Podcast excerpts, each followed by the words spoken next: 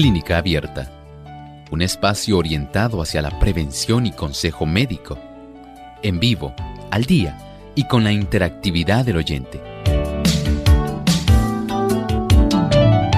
Clínica Abierta, poniendo al doctor a su alcance para un diálogo claro y honesto, porque nos importa su bienestar y salud.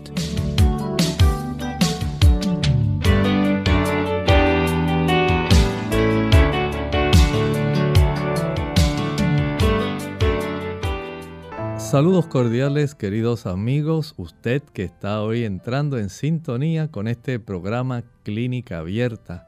Nos complace sobremanera saber que usted está justamente en este momento en contacto con nosotros. Y deseamos que usted ahora pueda entrar en contacto real a través del teléfono, porque hoy precisamente es el día cuando usted puede hacer su pregunta.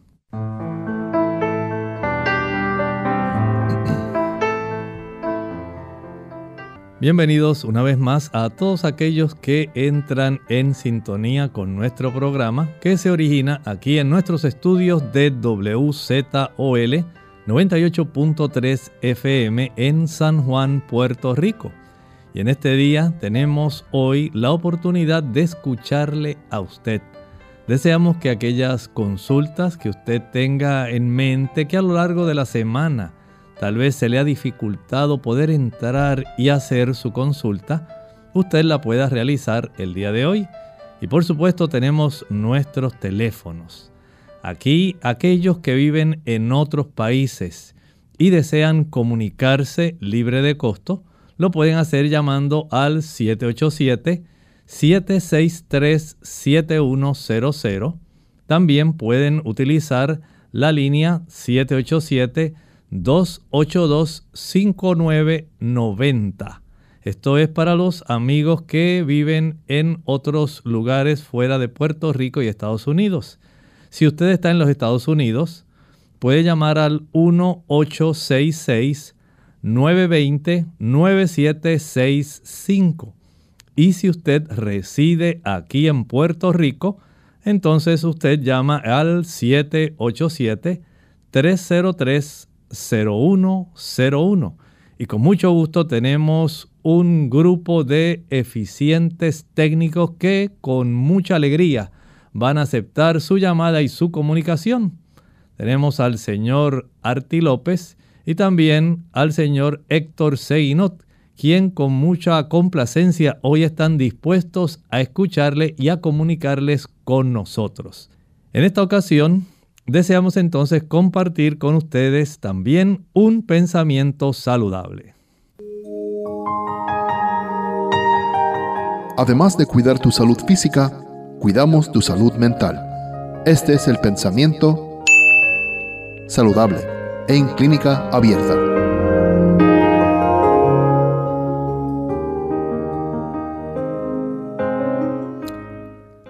Nada tiende a fomentar más la salud del cuerpo y del alma que un espíritu de agradecimiento y alabanza. Resistir a la melancolía, a los pensamientos y sentimientos de descontento es un deber tan positivo como el de orar, si somos destinados para el cielo. ¿Cómo entonces podemos portarnos como un séquito de plañideras gimiendo y lamentándonos a lo largo de todo el camino que conduce a la casa de nuestro Padre Celestial?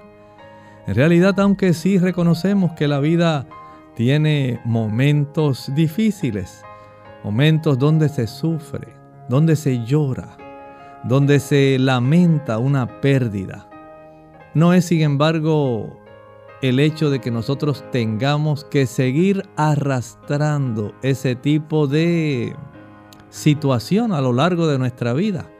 Podemos tener alegría aún en medio de la tristeza.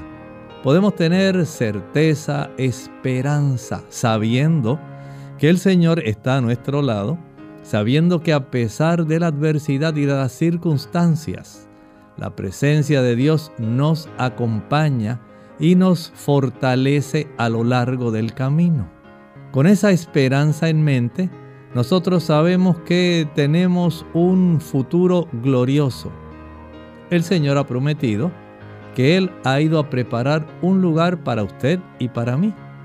Y que ese lugar que está en la Nueva Jerusalén, la celestial, dice el libro Apocalipsis, allí no habrá más muerte, ni llanto, ni clamor, ni dolor, porque todas estas primeras cosas pasarán el pecado y sus funestos resultados no van a durar para siempre. Tenga alegría, tenga esperanza. Hay un futuro glorioso para usted y para mí, mientras estamos aquí antes de que Jesús venga. Permitamos que por la fe su presencia nos sostenga. Hermoso pensamiento. Muchas gracias a Dios por su presencia y su bendición a lo largo de este día. Entonces vamos a comenzar atendiendo a nuestros queridos amigos y tenemos desde la República Dominicana a Marcela. Marcela, bienvenida aquí a Clínica Abierta. Adelante, le escuchamos. Buenos días. Buenos días. El nombre de la enfermedad se me olvidó, pero le voy a decir cuáles son los síntomas. Es una persona que sufre, eh, hay que traerle sangre cada cierto tiempo porque produce demasiada cantidad de sangre. Pero mi preocupación es que está muy delgada, muy delgada, tiene sensación siempre de llenura, eh, le pica mucho el cuerpo, eh, no duerme porque le produce una tos. Entonces quiero saber si eso es un tipo de cáncer en la sangre. ¿Y qué hay para eso? Porque solamente le indicaron sacarle la sangre y no le dieron ningún tratamiento a seguir. Solo tanto se no veo ninguna solución por parte del médico, no que le saquen la sangre nada más, no indicaron más nada. Muchas gracias. Mire, en realidad he sabido que solamente aquellas personas que padecen de policitemia vera, esas personas que tienen una elevada cifra de hemoglobina, mucho más alta de lo que normalmente debe ser el máximo admisible, estas personas se les recomienda que puedan donar sangre cada cierto tiempo.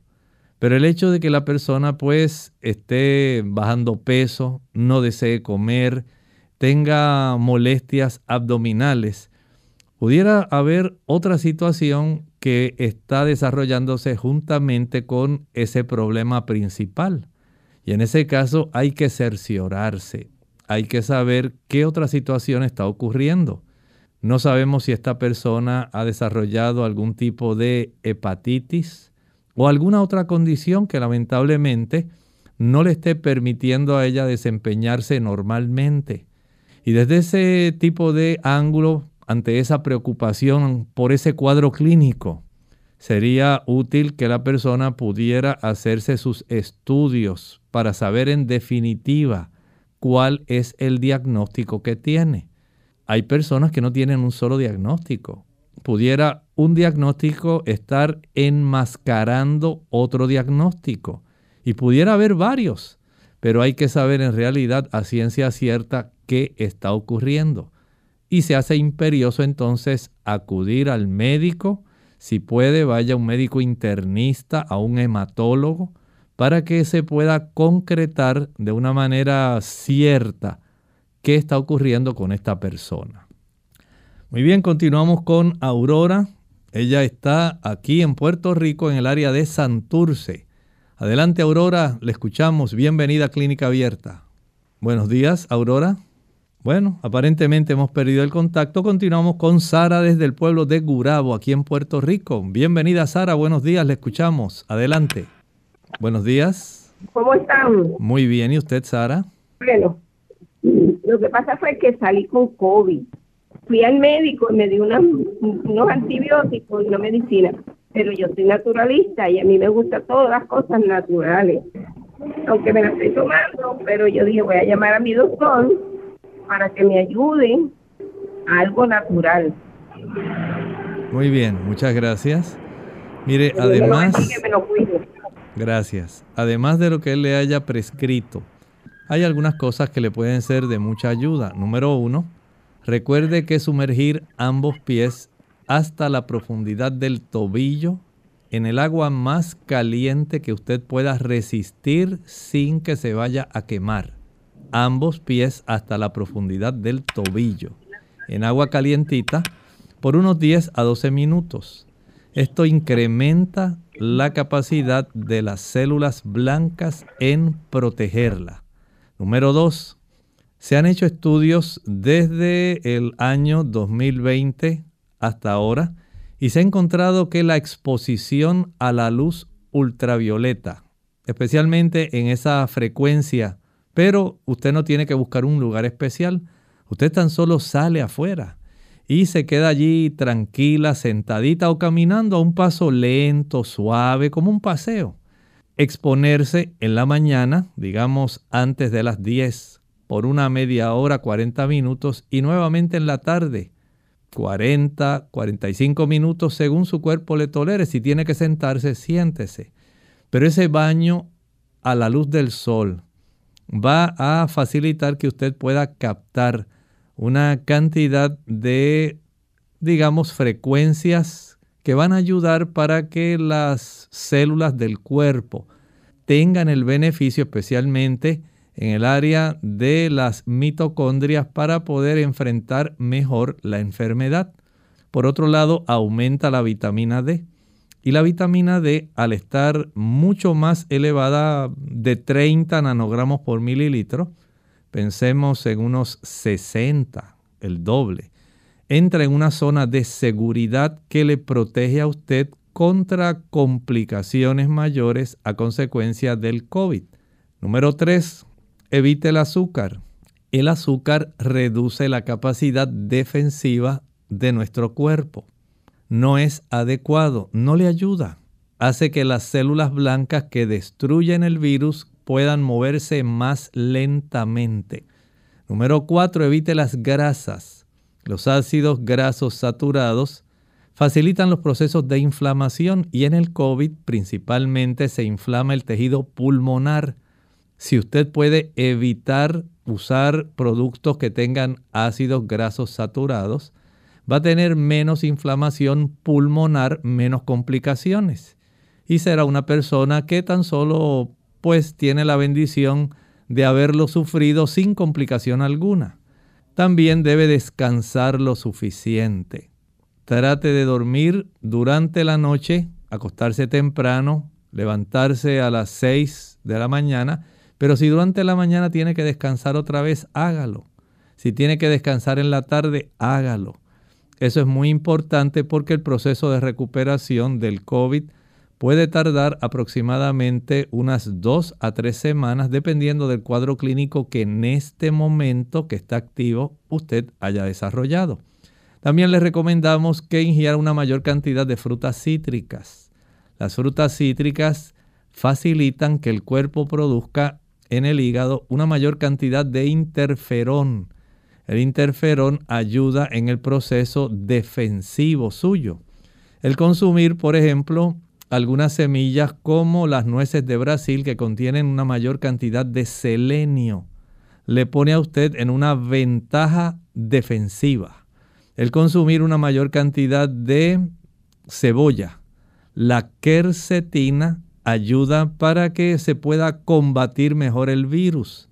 Se ha encontrado este beneficio, así que cuando prepare alguna ensalada, cuando prepare alguna sopa, algún guisado, añádale bastante cebolla. Y si tiene la oportunidad de comer una rebanada, dos rebanadas como parte de la ensalada, hágalo. Va a ser beneficioso. El consumir zanahoria, el consumir acelgas, el utilizar algunas espinacas, hojas de espinacas, le va a brindar una gran cantidad de carotenoides que fortalecen la mucosa del sistema respiratorio para que usted no tenga complicaciones. Todo esto es beneficioso y si además puede tomar por lo menos unos 4 litros de agua, eso facilitará la expulsión de la flema y el alivio de la tos seca. Vea que muchas cosas usted puede hacer de una manera sencilla para usted facilitar una recuperación que sea adecuada. Vamos entonces a una pausa. Cuando regresemos estaremos hablando con el señor Hernández del pueblo de Junco. No se retire, regresamos en breve. La escritora Elena G. de White, en su libro Healthful Living, páginas 130 y 131, nos dice, el ejercicio matutino, caminar o trabajar en la huerta, es necesario para una saludable circulación de la sangre. Es la mejor protección contra catarros, tos, congestión del cerebro y de los pulmones, inflamación del hígado, los riñones y los pulmones, y un centenar de otras enfermedades.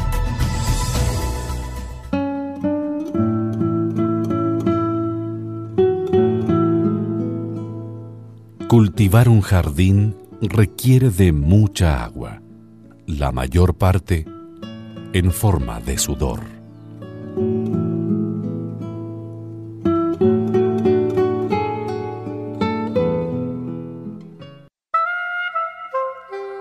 Confianza, la clave para una vida más duradera, fortalecida y feliz. ¿Qué tal amigos? Les habla el doctor Elmo Rodríguez Sosa en esta sección de Factores para la Salud. La verdadera epidemia en nuestra cultura no es solo las enfermedades del corazón, sino las enfermedades espirituales del corazón, es decir, los profundos sentimientos de soledad, aislamiento, alienación y la depresión que son prevalentes en nuestra cultura con la división de las estructuras sociales que se utilizaban para proporcionarnos con un sentido de conexión y de comunidad. Las estructuras sociales que históricamente nos conectan con Dios y la comunidad son la iglesia y la familia, y ambos, asombrosamente, provienen desde el mismo principio. Usted los puede encontrar en el libro de Génesis. Usted también podrá leer allí en el capítulo 2 y el versículo 18. Después dijo Jehová Dios, no es bueno que el hombre esté solo. Qué agradable saber que desde el principio Dios estaba allí, a la misma vez que estaba poniendo el fundamento de nuestra sociedad, su presencia era una garantía de que nosotros también deberíamos estar con Él y de que Él era necesario en la vida del ser humano. Querido amigo, no olvides, además de tu familia, Dios es muy especial en tu vida. Esta sección llega a ustedes como cortesía del Ministerio de Salud de la Iglesia Adventista del Séptimo Día.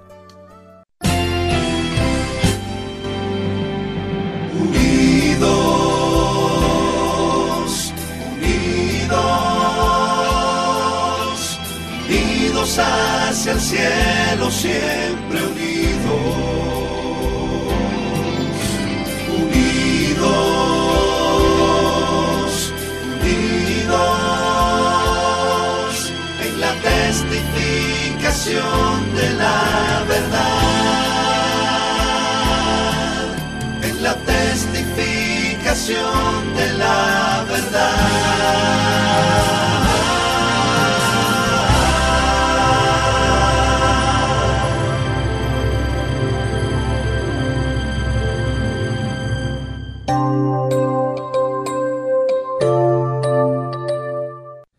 Este programa, Clínica Abierta, llega a ustedes como una cortesía de la Iglesia Adventista del Séptimo Día, que se interesa por su salud, no solamente su salud física, también por su salud mental y espiritual. Estamos para servirles y usted puede contactarnos en cualquier pueblo de nuestra isla, al igual que lo pueden hacer en cada uno de los países que escuchan Clínica Abierta. Hay alguna iglesia adventista cerca de usted. Continuamos en esta hora entonces con el señor Hernández desde Juncos. Adelante, señor Hernández. Bienvenido, le escuchamos. Saludos, doctor. Dios le bendiga a todos. Gracias, igualmente. Eh, mi pregunta es la siguiente. Eh, hace un tiempo atrás me habían diagnosticado con hipotiroidismo, ¿verdad? Entonces, mi pregunta es la siguiente me habían dado un tratamiento de 0.5 microgramos de livotiroxina.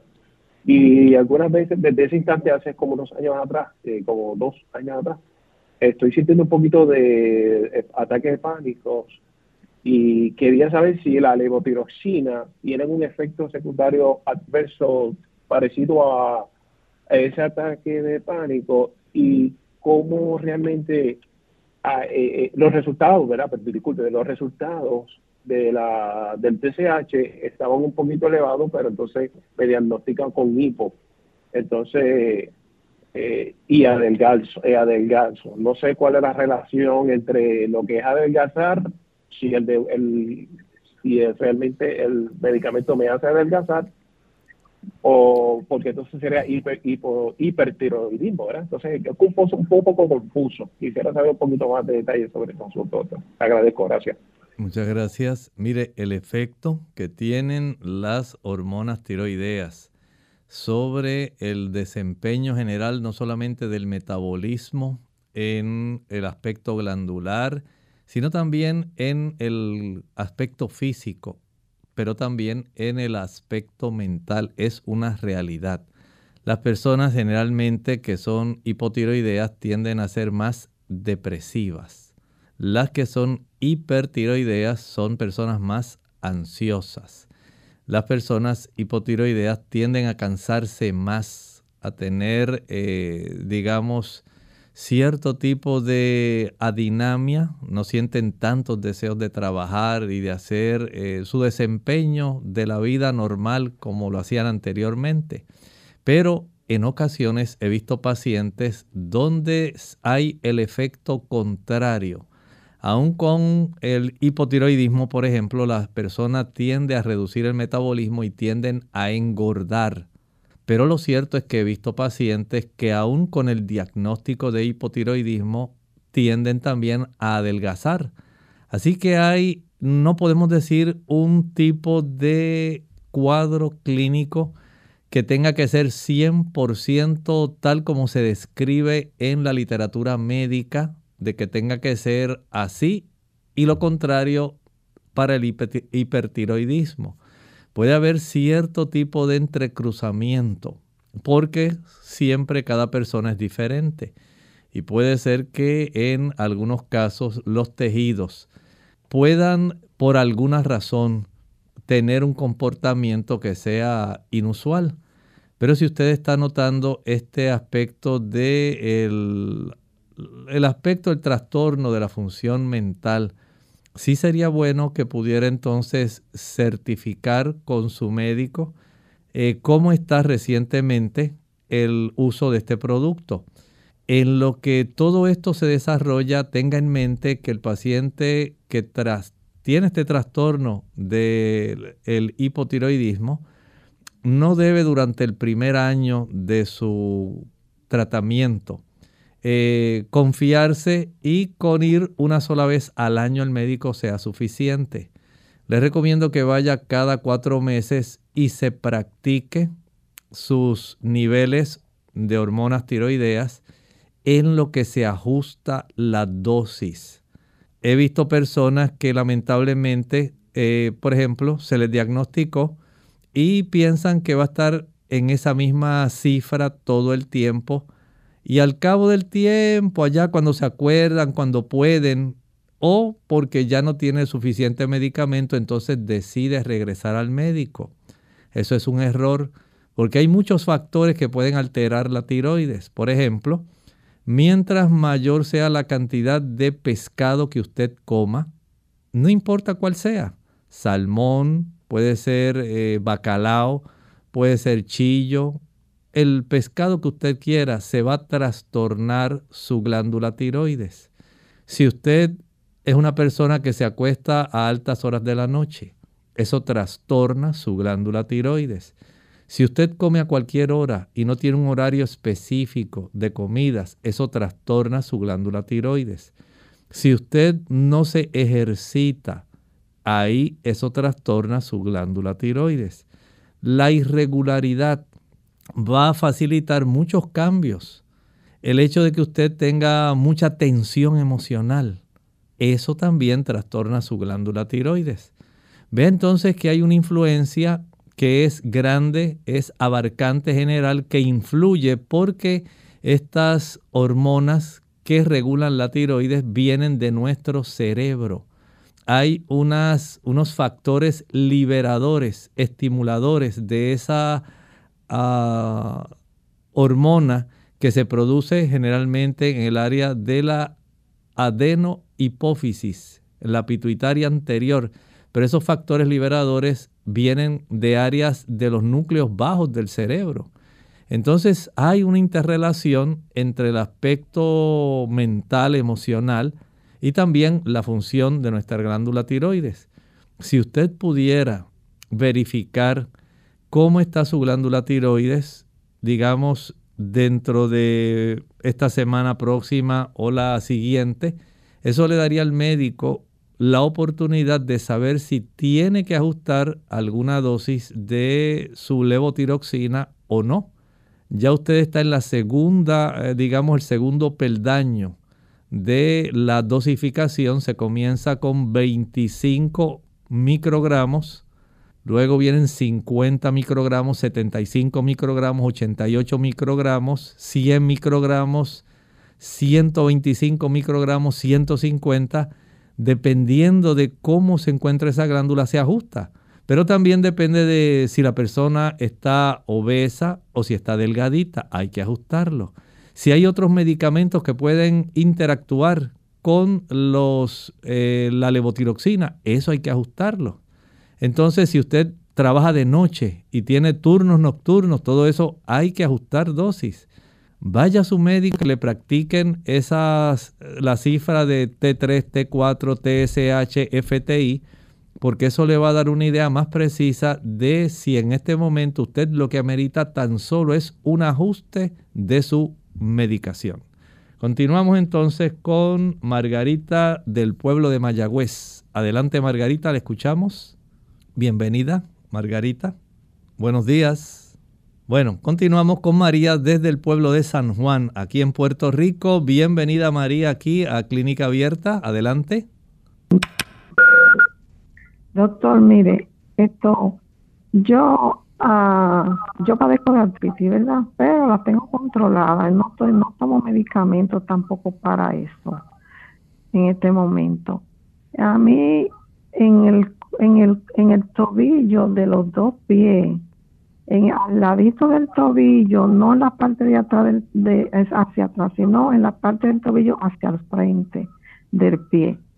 Eh, yo tengo como al lado del tobillo ahí como dos bolitas, como dos bolitas como infladas, como como cuando uno se le rompían las bombas y que uno hacía una bombita con la boca. si usted llegó a hacer eso. Pues como esas dos bombitas ahí al frente del tobillo, que pero eso no me duele ni nada. Yo me la toco y es como, como, como si tuviera como aire eso ahí. Entonces también me pasa en el brazo izquierdo.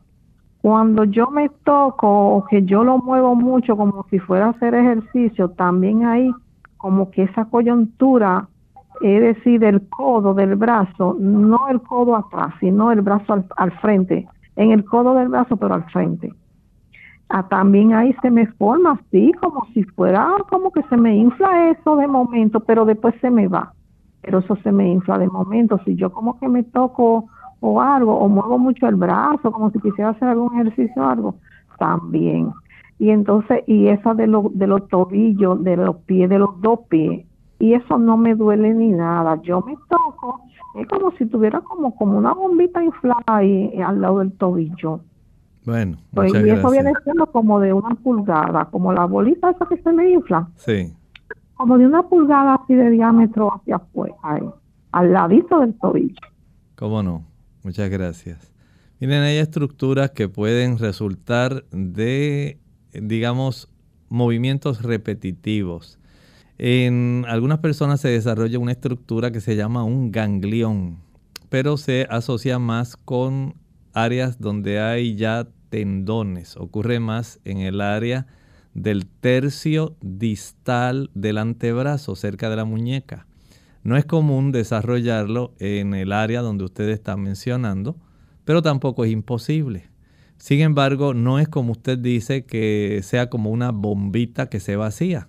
En este caso estamos hablando de una estructura que es un poquito más sólida, pero se mueve. Sí, tenemos que recordar que hay también en las articulaciones una cápsula articular que en el caso de los pacientes artríticos se inflama. Sin embargo, usted refiere que no tiene dolor. Así que esto es más común, digamos, en la zona de las rodillas, se puede desarrollar más fácilmente, pero en su caso pudiera haber este tipo de desarrollo de estas estructuras. Lo interesante sería poder diagnosticar de una manera eficiente. Tomar una radiografía tanto de la zona de los tobillos y de la zona que tiene que ver con su codo, pudiera ser una ayuda para determinar qué pudiera estar ocurriendo. Claro, el médico tiene que palpar esa área, tiene que facilitar ese proceso de palpación mientras usted realiza ciertos movimientos. Y él va a notar si esa estructura, eh, en efecto, tal como usted dice, se siente como una, un globito hay ocasiones cuando las venas que están en esa área se pueden inflamar, no duelen, pero están bien llenas. Y cuando usted descansa pueden bajar. Pero como no sabemos qué está ocurriendo, vaya a su médico de confianza, permita que él pueda hacerle algunas preguntas y pueda también hacer una revisión física. Estoy seguro que si él encuentra algún dato anormal, y piensa que hay algún estudio que le puede ser útil para el diagnóstico preciso, él se lo ordenará. Saque cita. El médico le está esperando para darle un diagnóstico definitivo. Hacemos nuestra segunda pausa, pero no se retire que Clínica Abierta continúa.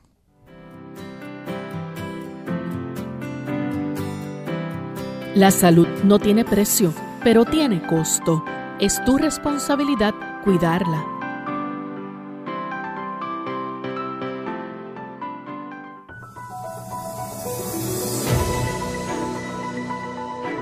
El ácido pantoténico B5 y la biotina B7 son tipos de vitamina B. Estas son hidrosolubles, lo cual significa que el cuerpo no las puede almacenar. El ácido pantoténico y la biotina son necesarios para el crecimiento. Ayudan al cuerpo a descomponer y utilizar los alimentos. Esto se denomina metabolismo. Se necesitan los dos para producir ácidos grasos. El ácido pantoténico también juega un papel en la producción de hormonas y colesterol. El ácido pantoténico se encuentra en alimentos que son buenas fuentes de vitaminas del complejo B, como por ejemplo aguacate, brócoli, col, repollo, champiñones, levadura, papas y batatas o camotes, entre otros. Y la biotina se encuentra también en alimentos que son buenas fuentes de vitamina del complejo B, como los nueces, legumbres, leche, cereal y levadura.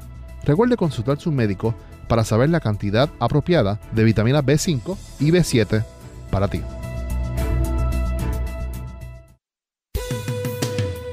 Si padece de alergias o sinusitis, considere lo siguiente.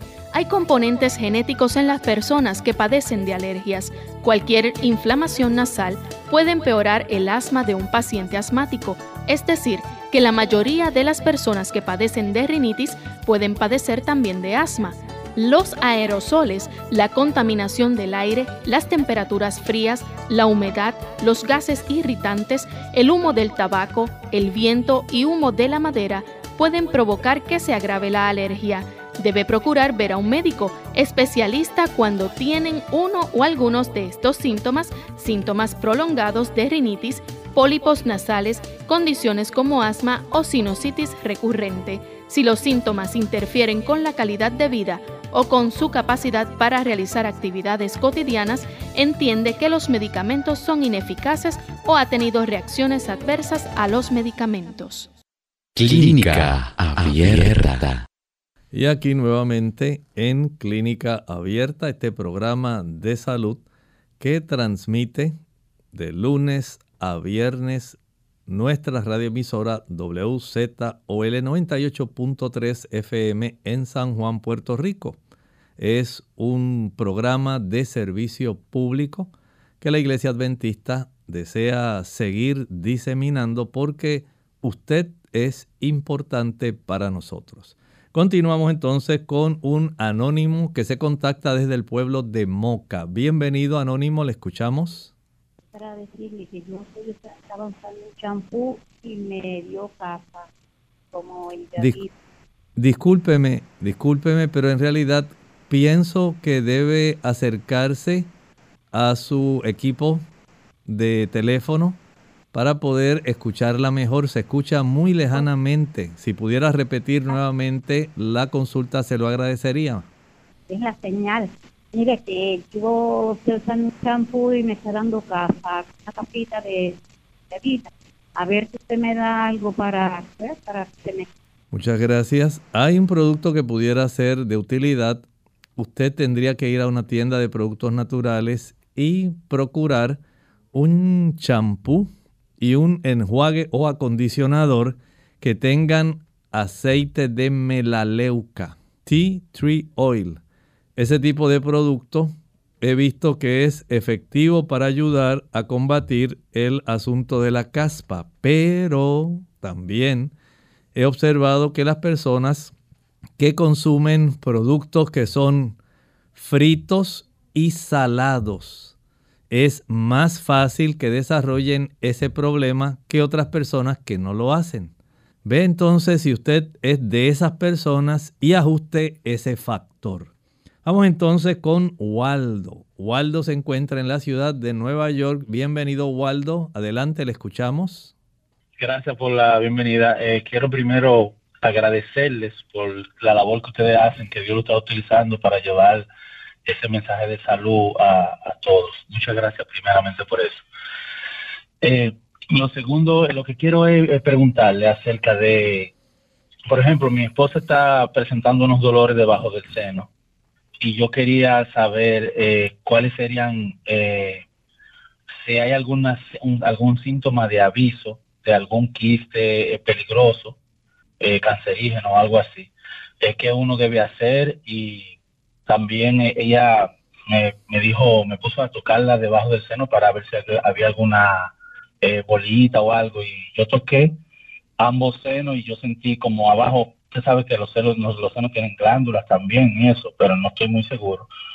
Eh, pero ella presenta unos dolores hace mucho tiempo ya. Entonces yo estoy llamando para ver cuáles serían los síntomas de aviso o algo, o qué usted recomienda que uno pueda hacer, aparte de, claro, ir al médico a chequearse. Muchas gracias, yo lo escucho por aquí. Muchas gracias. Mire, la clave está en que ella pueda ir al médico a la revisión. Le va a hacer una revisión manual, una palpación del área de los senos. Se hace conforme a los, eh, digamos, distribución de los números del reloj. Las 12, la 1, las 2, las 3, las 4, las 5 en cada seno. Se revisa cada una de esas áreas tratando de detectar alguna masa que pueda ser preocupante o anormal. En ocasiones hay enfermedad fibroquística mamaria. En otras ocasiones pudiera haber el desarrollo de algún quiste aislado, solitario. Él también va a palpar tratando de detectar nódulos en la zona axilar, eso es importante y va a detectar si hay alguna masa que su tamaño pueda ser preocupante. Hay algunas que se alojan detrás del pezón, hay otras que son más hacia el área axilar, tanto del lado derecho como del izquierdo. Y el médico va a estar entonces palpando para detectar si es tan solo alguna variante del tejido mamario que pudiera desarrollarse según ocurre el ciclo menstrual. Para esto, si él tiene alguna duda, ordenará un mamograma, una mamografía.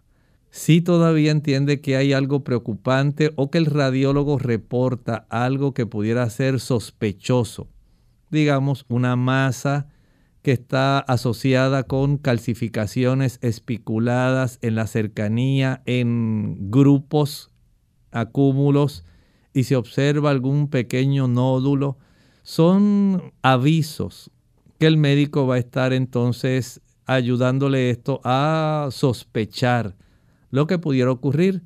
Recuerde esto, el cáncer mamario generalmente no duele. Si hay cambios durante el ciclo menstrual, esto pudiera ya ser indicio de vaivén que ocurre en ese tipo de tejido mamario.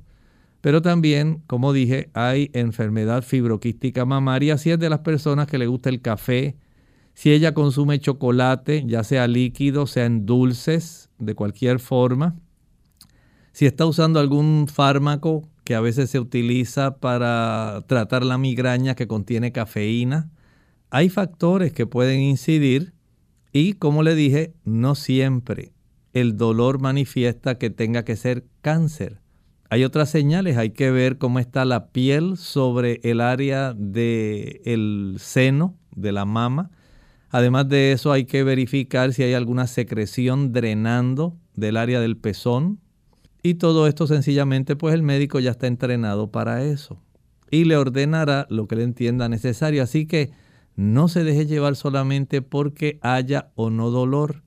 Vaya allá porque pudiera ser un proceso inflamatorio de los músculos pectorales, que son la base del seno, la cercanía de los músculos pectorales hacia la zona de los cartílagos que unen el esternón, el hueso del medio del pecho, pudiera ser también un proceso inflamatorio, pero el médico es el que lo va a distinguir.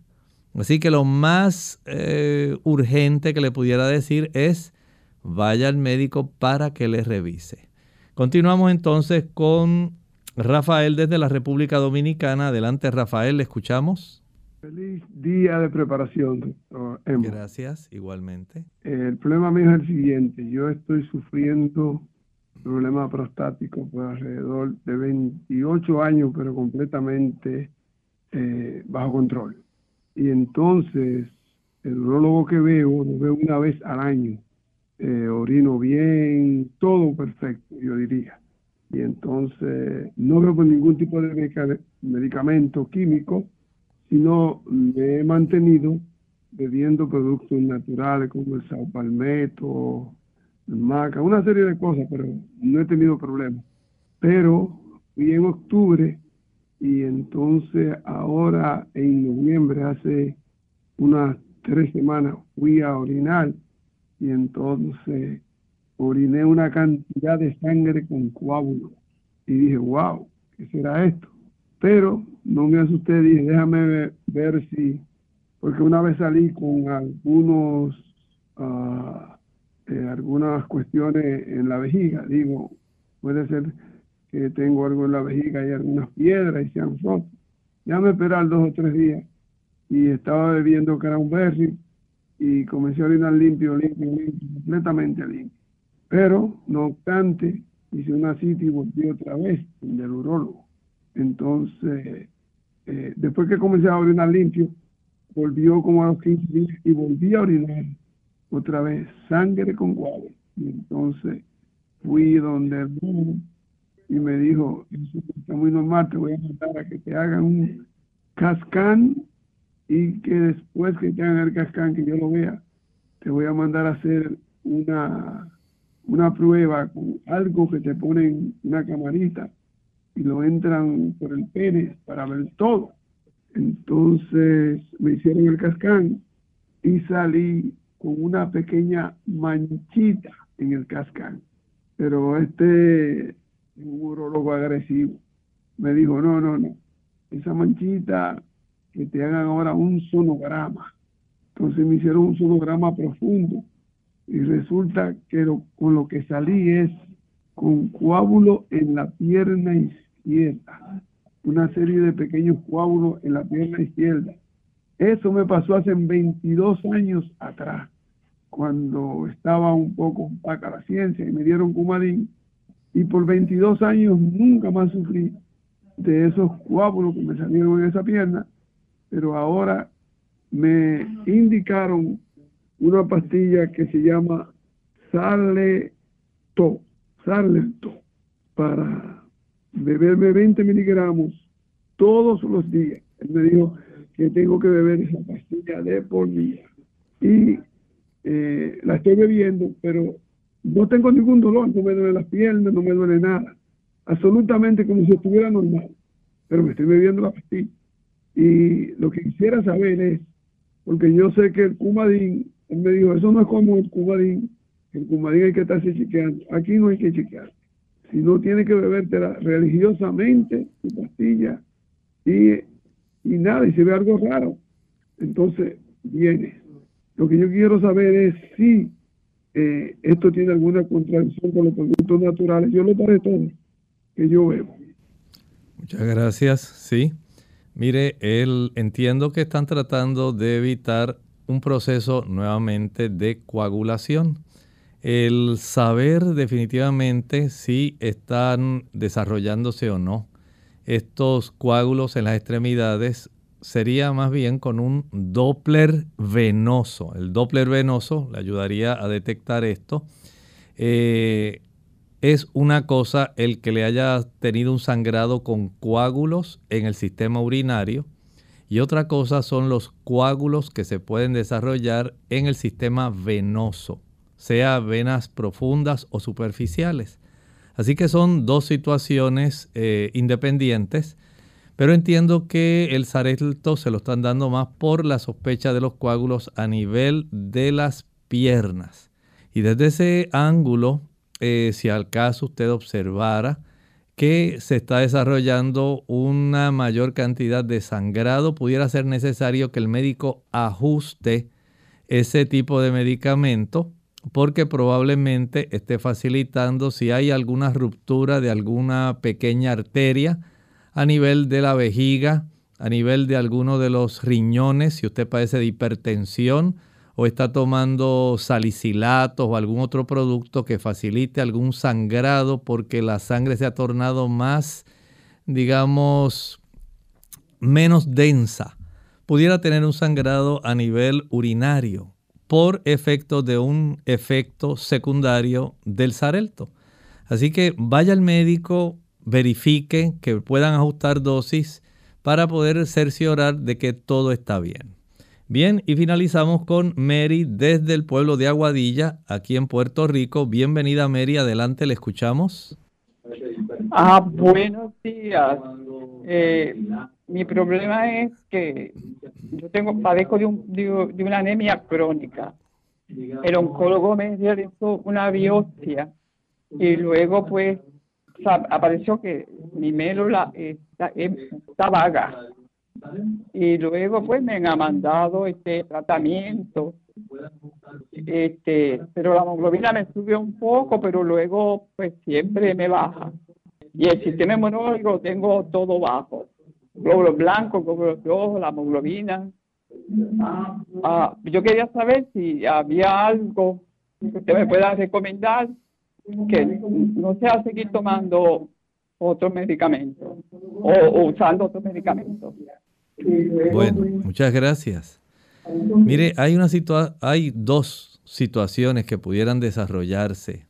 Eh, son situaciones que ocurren a veces en las personas y ocurren en la médula ósea. Tal vez si a usted le hicieron alguna punción especial para tratar de detectar lo que está ocurriendo, que es lo que imagino que hizo el oncólogo. Esto, esa punción que le hacen a nivel de la médula ósea, pues ayuda a detectar si se desarrolla mielodisplasia o mielofibrosis. En este tipo de situación se pueden afectar la formación de todos los elementos formes de la sangre tanto células blancas, células rojas, plaquetas.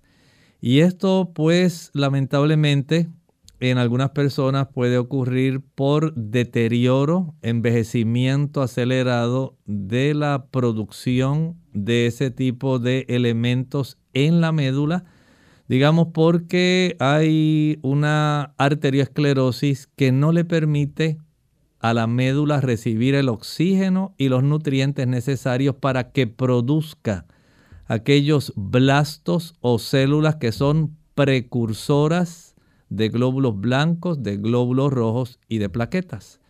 Si esto ocurre porque hay, por ejemplo, arteriosclerosis, es algo común, puede ocurrir también por el daño que la diabetes produce en la médula ósea.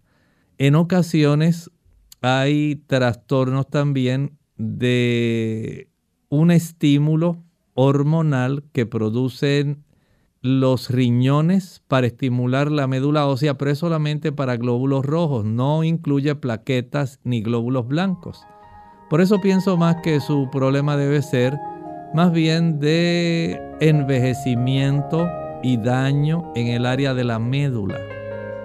Por lo tanto, el que usted se mantenga bien controlada de su diabetes, si la tiene, que esté bien controlada de la hipertensión, que sus niveles de colesterol estén adecuados, que no vayan a obstruir las arterias que le dan nutrición a la médula ósea y el consumir una alimentación que sea saludable, pero también estimular la médula ósea con la actividad física. Eso sí estimula mucho la producción en la médula ósea. Una buena oxigenación de la sangre estimula la médula ósea. Cuando usted camine, respire profundamente. Tener una buena cifra de vitamina D estimula también esa área. Y darle a su cuerpo una alimentación que sea rica en antioxidantes para que esa médula no envejezca tan pronto. ¿Que dónde están los antioxidantes? Aumente el consumo de ensaladas, de hortalizas, en términos generales. Piense en el brócoli, la cebolla, la coliflor, espárragos, espinacas, germinados, habichuelas tiernas, lechuga, maíz, diferentes tipos de ensaladas, remolacha, berro, rábano, todo ello le va a ayudar para que usted pueda tener la oportunidad de facilitar el mantener, aunque sea la médula que está funcionando actualmente y no se deteriore más. Hay trabajo que hacer, pero requiere que usted se esfuerce. Y le deseo mucho éxito en esa empresa. Que el Señor le bendiga. Bien, ha llegado el momento de finalizar y nos encontramos en Apocalipsis el capítulo 20 y el versículo 1. Y dice allí, y vi a un ángel que descendía del cielo con la llave del abismo y una gran cadena en la mano. Así que la visión que recibió el apóstol Juan continúa. Ahora se cambia la escena de la gran cena y ahora ve un ángel que desciende del cielo con la llave del abismo y una gran cadena en la mano. ¿Para quién será esa cadena? ¿Para qué será esa llave? Bueno, el Apocalipsis tiene mucho que enseñarnos. Veamos qué se sigue desarrollando a lo largo de este capítulo. Agradecemos, querido amigo, que usted se haya contactado hoy con nosotros, nos haya hecho tantas preguntas por la vía telefónica, pero sabemos que hay preguntas que quedaron en el tintero de Clínica Abierta que llegaron a través de nuestras plataformas sociales.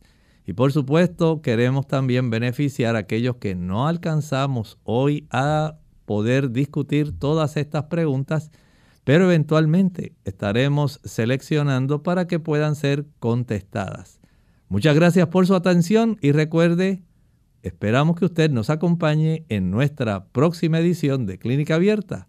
Se despide usted con cariño el doctor Elmo Rodríguez y el equipo de Clínica Abierta que hace posible esta transmisión. Que el Señor le bendiga.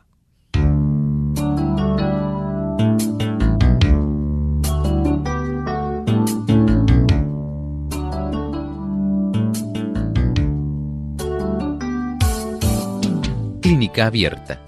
No es nuestra intención sustituir el diagnóstico médico. Antes de poner en práctica cualquier consejo brindado en este programa, usted debe consultar con su médico. Hasta la próxima.